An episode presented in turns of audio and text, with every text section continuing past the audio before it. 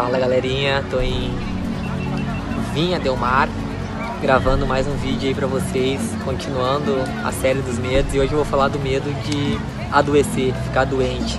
Como você encararia uma doença? De repente, se você recebesse um diagnóstico negativo, talvez seria o fim para você, talvez você se apavoraria. Eu particularmente eu tenho um familiar que ele, ele tem câncer e sinceramente é a pessoa mais forte que eu vi. Como ela trabalha o psicológico dela, como ela enfrenta a doença. Talvez eu no lugar dela particularmente, talvez eu já teria desistido, me entregado, mesmo eu tendo uma fé.